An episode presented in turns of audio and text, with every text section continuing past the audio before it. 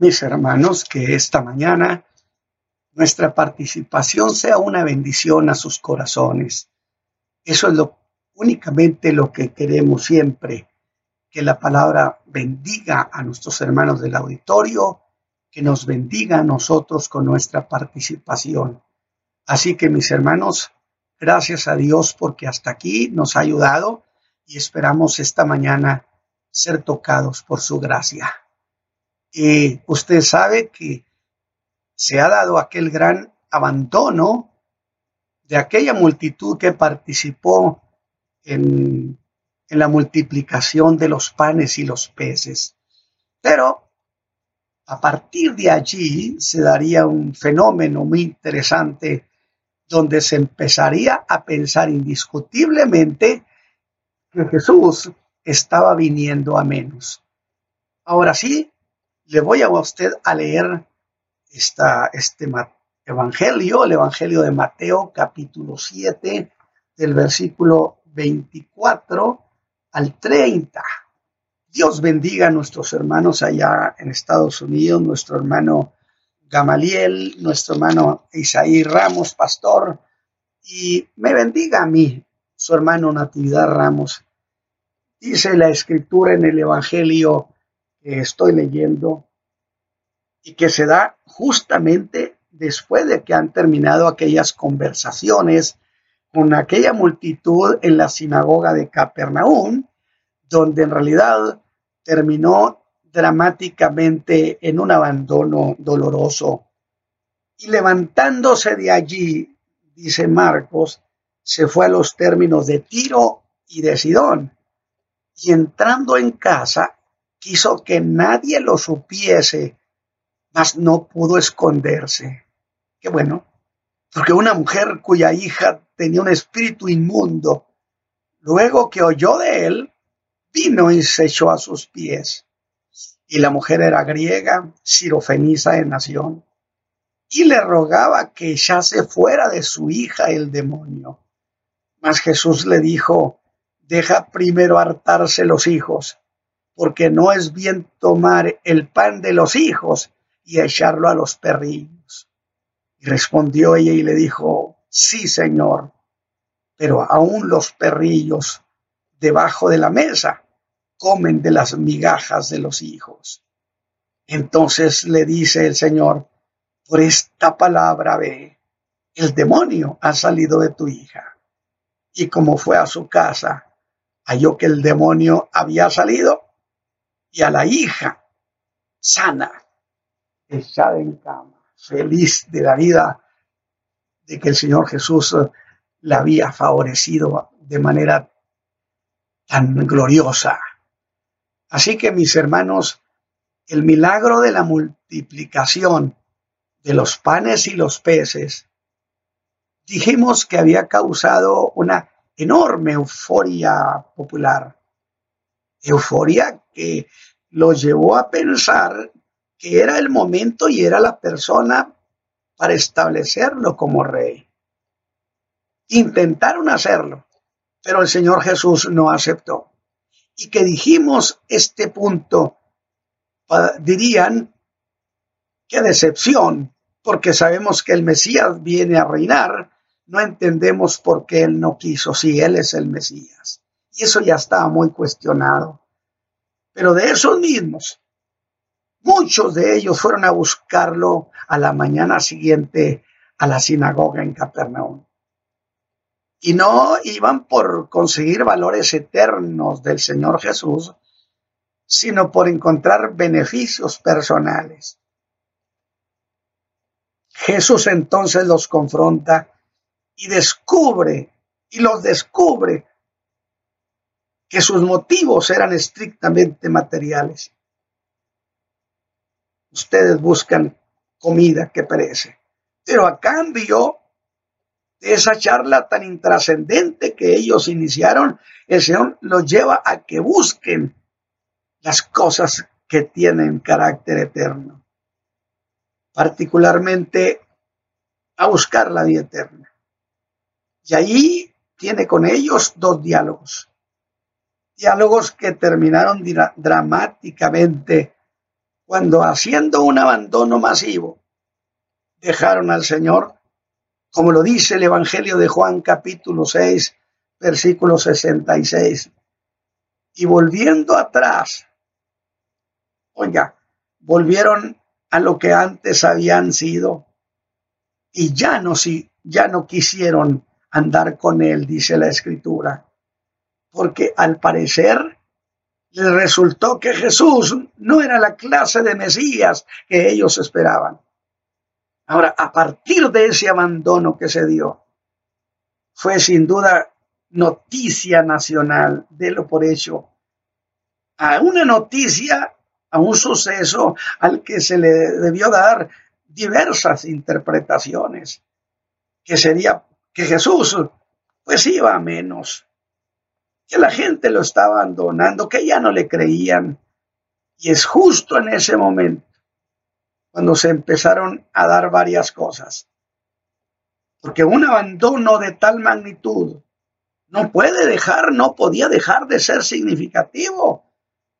Y ese abandono fue tan notorio, de tal trascendencia en la opinión nacional. Muy significativo, por supuesto. Y es que quienes lo abandonaron no eran precisamente gentes incrédulas. Era gente que creía en él como el Mesías. Era un abandono de creyentes. Sino que el peso de ese abandono, de ese abandono masivo, lo hicieron quienes eran sus discípulos. Así lo menciona el Evangelio de Juan. Gente que le creía, como lo dice Juan 6:60, y cuando ese abandono se dio a conocer, creo indiscutiblemente por las cosas que dice la escritura, que el liderazgo dio la ocasión justa para promover una gran hostilidad contra el Señor Jesús, una hostilidad abierta. Logremos entonces esta coyuntura y la hostilidad del liderazgo judío se hizo intensa justo cuando por otro lado la popularidad de Jesús se desplomaba. Vea usted la embestida que dan y sucedieron varias cosas. Una, que los escribas y fariseos se lanzaran sobre él. Por supuesto que tenían instrucciones, intentando minar su autoridad a base de recriminaciones pues permitía a sus discípulos comer pan sin haber hecho todo el ritual de lavamiento de manos. Como dice Marcos en el capítulo 7, versículo 3 al 4, que todos los judíos tenían la llamada tradición de los ancianos. Esa tradición era producto de una especie de colegiado que emitía criterios, criterios como este de lavarse las manos muchas veces para no contaminarse. No te vayas a contaminar, lávate siete, veces. Y la otra cosa es que a partir de aquí el lenguaje del Señor Jesús se empieza a endurecer, se hace durísimo y les dice hipócritas. Bien profetizó de vosotros Isaías, este pueblo de labios me honra, pero su corazón está lejos de mí, enseñando como doctrinas mandamientos de hombres, cosas que no están en la ley. Los fariseos son como aquellos que quieren sorprender a Dios con una supuesta virtud, como si Dios no conociera el corazón de los hombres. Nunca trate usted de impresionar a Dios con posturas. Pero de inmediato, Jesús deja de perder el tiempo con ese grupo. Estaban atentos para usar cualquier motivo, cualquier detalle para hacer muy notoria su hostilidad, para que la nación se diera cuenta que ellos de ninguna manera lo aprobaban. ¿Qué hizo el Señor Jesús? El Señor Jesús no se ocupó ya de ellos los dejó. Habla habla a la gente y establece que la verdadera contaminación es la que sale del corazón,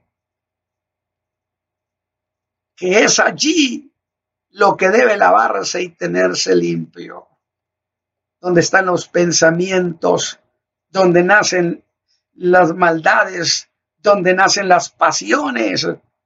Eso es lo que hay que tener limpio, dijo Jesús. Pero espere un momento. ¿Por qué me estoy ocupando, pues yo, de este montón de cosas? Si el Señor no se ocupó de estos fariseos y escribas. Y aún más, debo decir que Jesús ya no está aquí en este lugar. Ya se ha retirado el Señor. Y le digo a ustedes, mis hermanos del auditorio, ¿por qué entonces hemos de quedarnos nosotros? ¿Por qué no nos levantamos y nos vamos tras Jesús? Para ver lo que allá sucede. Porque cuando vamos a donde está Jesús, allí suceden las cosas. Dice Marcos 7, 24 al 30, que levantándose de allí, salió a territorio gentil. ¿Sí? ¿Se da cuenta? A los términos de Tiro y Sidón. Así que Jesús ya no está. Y si Jesús ya no está en un lugar, ¿qué sentido tiene que usted y yo nos quedemos allí hablando del ritual judío? Si Jesús se fue, vamos a seguirlo porque donde está Él, allí es donde suceden las cosas. Jesús se ha ido a la tierra de Jezabel. Interesante. Esa es la lección de esta mañana. Jesús va a su segundo retiro, porque el primer retiro fue frustrado. Él intentó hacer ese retiro en el desierto, pero tampoco pudo evitar que lo vieran. Y hasta allá lo siguió la multitud. Cinco mil gentes, sin contar los hombres, las mujeres y los niños. Y allá hizo aquel portentoso milagro de los panes y los peces, que no caló más que en el estómago de aquella gente. Pero en este segundo retiro, quiere que el ánimo de muchos se calme él quería, descansar junto con sus discípulos y tratar de hacer algo que no había podido lograr hasta aquí. Y quizá usted me diga, hermano Ramos, pero ¿qué cosa no había podido lograr el Señor? El verso 24 dice que salió de manera furtiva, silenciosa, sigilosa.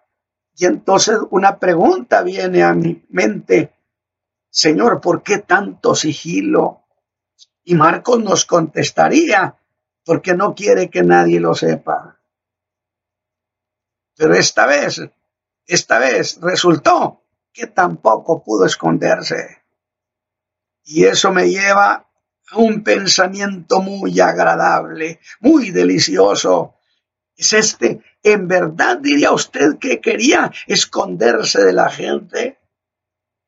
Porque si él hubiera querido realmente quedar fuera del alcance de la gente, lo hubiera hecho. Pero no pudo quedar fuera del alcance. ¿Quería en realidad esconderse de la gente? Yo digo que no, mis hermanos.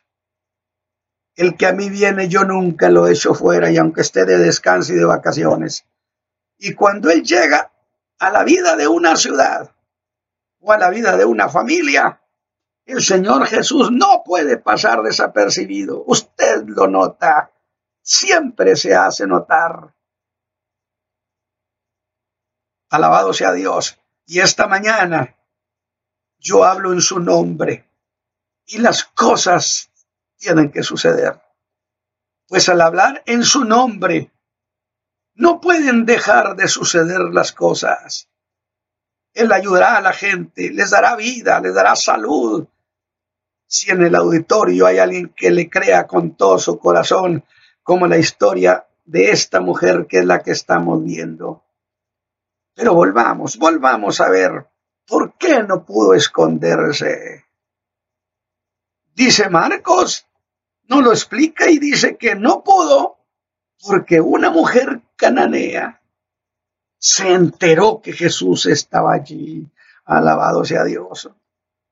Y entonces yo pregunto, pero ¿cómo lo supo ella? ¿No lo dice la escritura? Ni quién fue, por supuesto.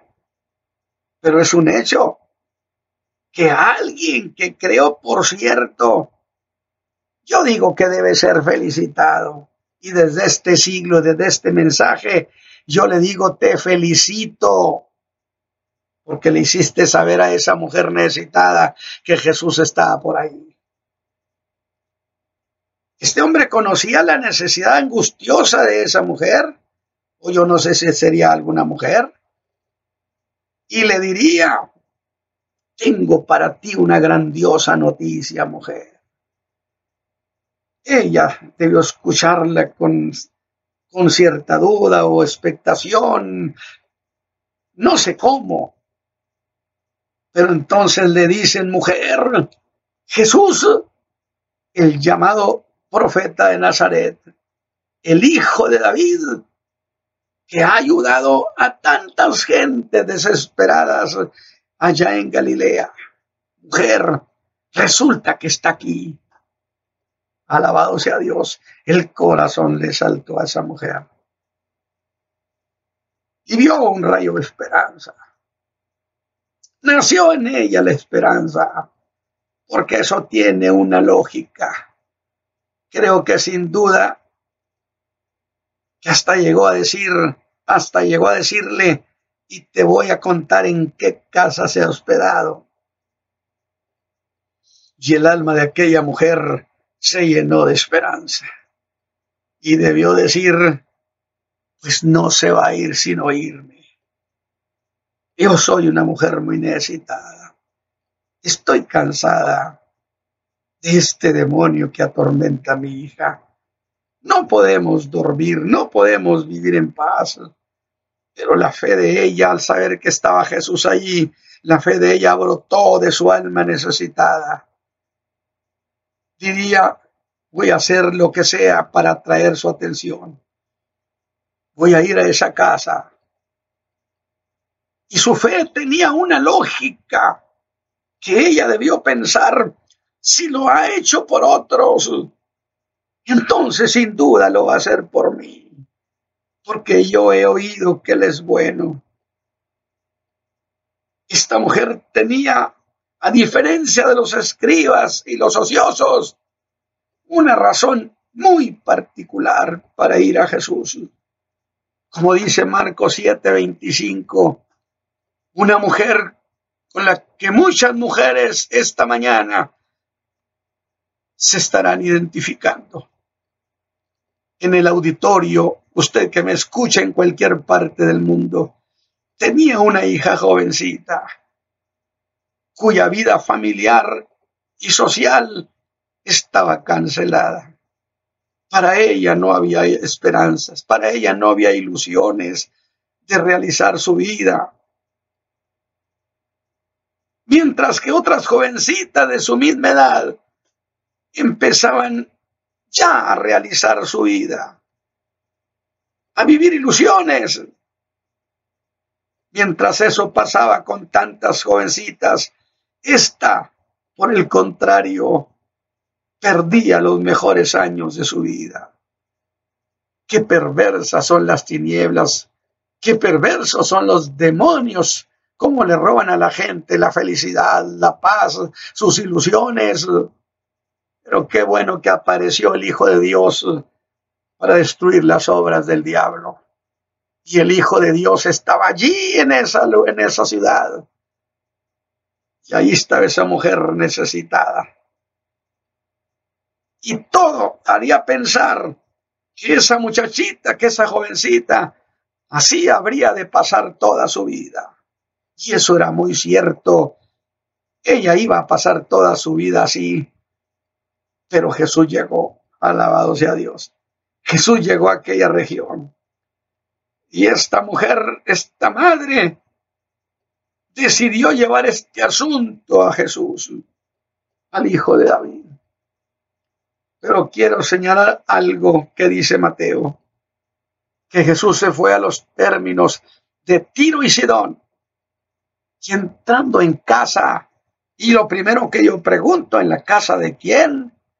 No se sabe, pero esa expresión de entrando en casa nos da la idea por lo menos que eran amigos de Jesús. Pero esa no es la cuestión, sino que dice Marcos que quiso que nadie lo supiese. Sí, pero se enteró aquella mujer, alabado sea Dios. Yo digo que hasta parece que la hubieran escogido si alguien se entera, que sea alguien que tenga bravura en el alma y que tenga fe en su corazón. ¿Sí? Porque no fue una casualidad. Ella vino, lo buscó y lo encontró. Y creó tener una pista de quién pudo ser el que le dijo a esa mujer dónde estaba Jesús. Es una suposición mía, no la tome como formal. Lo más probable es que fuera alguno de esa familia que lo recibió, que conocía también a esa mujer ¿Sabe qué? ¿Qué importa el que haya sido? Yo quiero desde esta mañana, desde aquí, este tiempo, este siglo, decirle bendito chismoso. Alabado sea Dios. Así deberían ser los chismosos de la tierra, que lleven buenas noticias, que traigan salud al alma.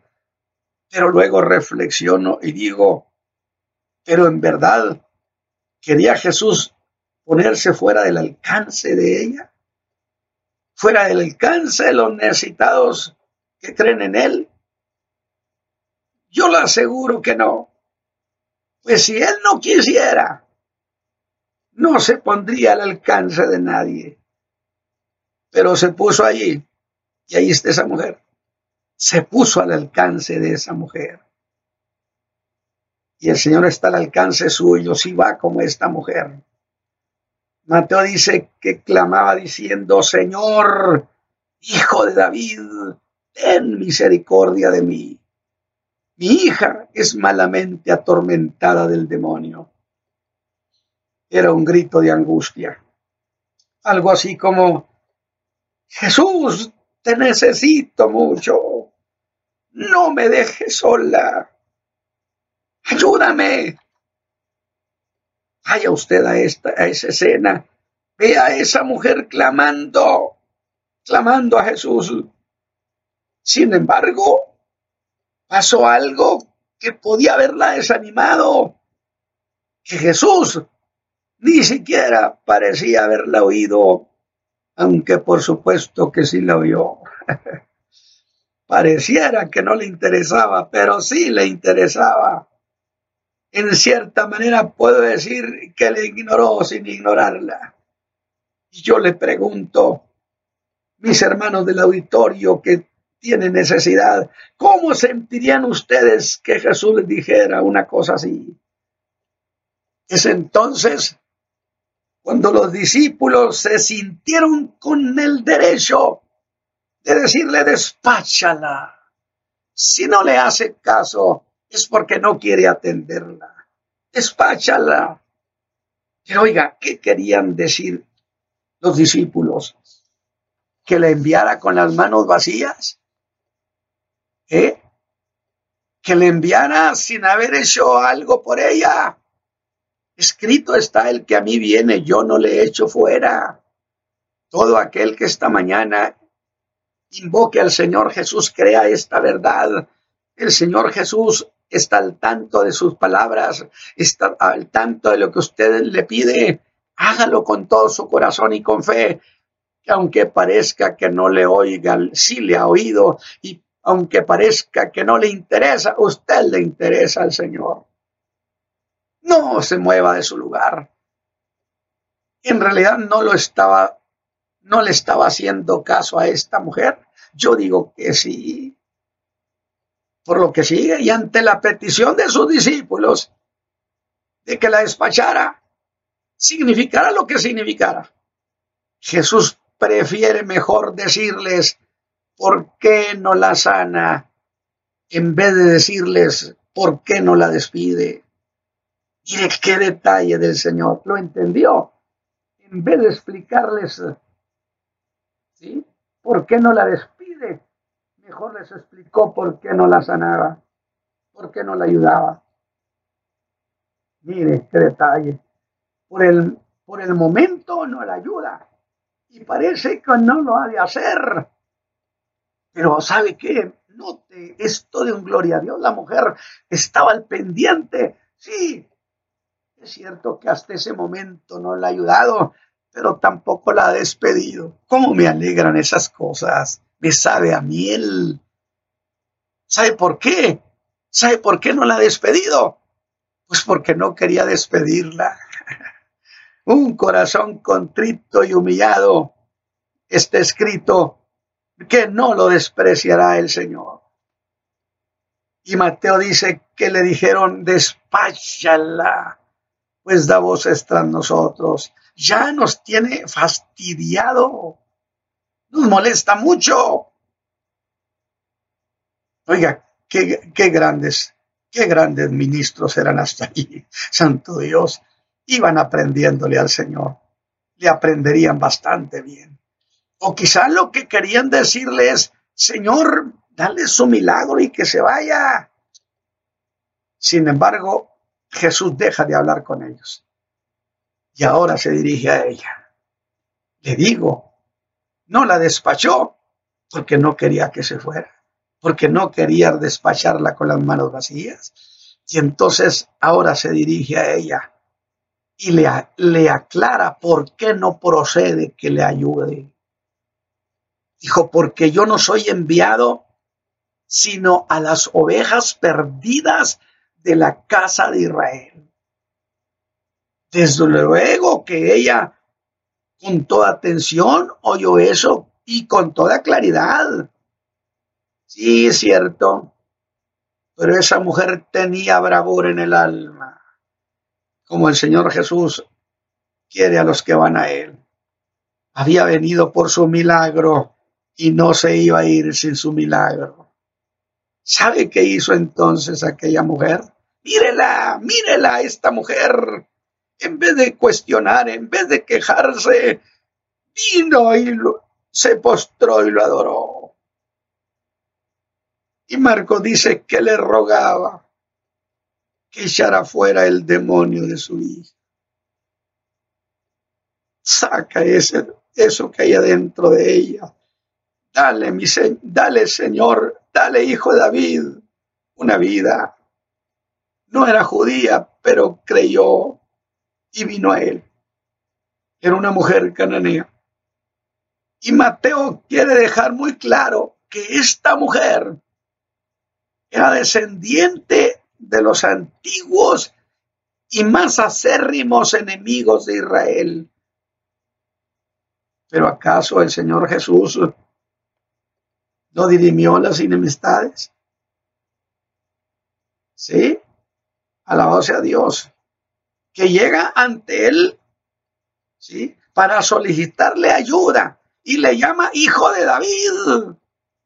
Y entonces ella había oído, había oído muchas cosas sobre Jesús, que era el Cristo, que era el hijo de David. Pero miren lo que Jesús le responde a esa mujer que está postrada. Oiga, lo hace con una dureza terrible, de hierro, que más bien parecería desprecio, como si quisiera desmoronar su alma, como si quisiera hacerla que se hiciera pedazos, acabar con su buen ánimo. Escuche Jesús le dice, no es lícito tomar el pan de los hijos y dárselo a los perrillos. ¿Cómo debió dolerle eso? Pero ella iba por su milagro. Estaba luchando por llevarse su milagro. Estaba logrando una gran, gran batalla preciosa Y creo que el Señor Jesús debió decir o pensar entre él, así se hace, hija mía, así se hace. Porque esa mujer no solo tenía audacia, eso no la desanimó. Pues no solo tenía audacia, sino tenía fe. Y la fe debió decirle, así se hace mujer, vas bien, así se hace.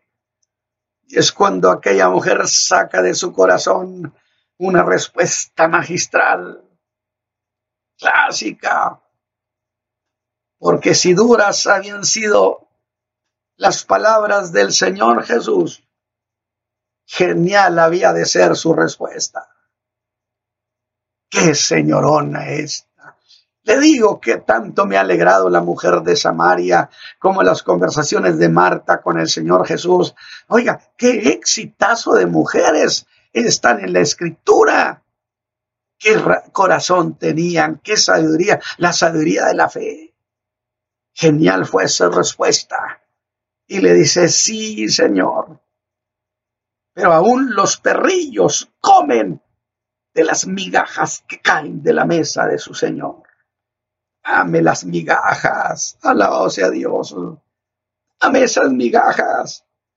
Alguien dijo alguna vez que aquellas palabras de esta mujer no eran un contraataque, sino la inmensa sabiduría de la fe y acepta que a ella no le pertenecen los beneficios de ningún pacto, que el Mesías no era de ellos, que el Mesías era de los judíos. Y ya no le dirá más hijo de David. Eso lo usaban los judíos solamente. Renuncia a eso. Y ahora le pide ayuda como gente que no está invitada a la mesa del Mesías como gente que no está invitada a la mesa de los hijos, pero aunque no está invitada a la mesa, siendo perrillo gentil, le dice al Señor que al menos le permite recibir una migaja de su misericordia. Alabado sea Dios, con las que Dios beneficia a su pueblo. Jesús habla de nuevo. Pero esta vez, mis hermanos, el Señor Jesús lo hace con mucha emoción. Y dice, oh mujer, grande es tu fe. Se ha hecho contigo como quieres. Debió sentir una felicidad en el alma cuando oyó esas palabras bondadosas del Hijo de Dios. Se ha hecho como quieres, mujer. ¿Y qué era lo que ella quería? ¿Qué había pedido? Ella dijo, quiero que ese demonio que la atormenta a mi hija salga de ella y mi hija sea sana. Y yo digo, el demonio que estaba en ella debió oír las palabras del Señor Jesús que pudo haberle dicho, has oído a esta mujer que lo que quiere es que salgas, pues te ordeno que salgas de esta muchacha ahora mismo y se cumpla la petición de esta mujer. Qué precioso. Gente que ha sido triunfadora en esa fe preciosa. Cuando el Señor Jesús le dice, tu hija está sana. ¿Mm? Ella se fue confiando no más en que el Señor Jesús le había dicho. Volvemos a la misma idea, a la misma tesis no hay cosa más preciosa que creerle al Señor, no más porque Él lo dijo. Y esta mujer, no más porque el Señor Jesús se lo dijo, que aquella muchachita ya estaba sana. Oiga, yo pienso que aquella mujer iba casi corriendo, volaba, porque traía una emoción agradable en el alma. Y cuando ella llega, pienso que hasta aventó la puerta entra y entonces ve a su hija completamente sana, echada sobre su cama, en paz. Padre eterno, permite que esta mañana la enseñanza de tu palabra signifique, signifique mucho en el corazón de los que me han oído. Yo he contado los hechos de tu Hijo amado Jesús. Les he contado las palabras, les he, contado las obras de tu amor, el amor de tu Hijo amado. Y yo les he dicho también que aquel que oiga las palabras y las crea como creyeron estas gentes, sucederá con ellos las mismas cosas. Padre eterno, bendice a tu pueblo bendice a tus hijos por Cristo el Señor. Amén.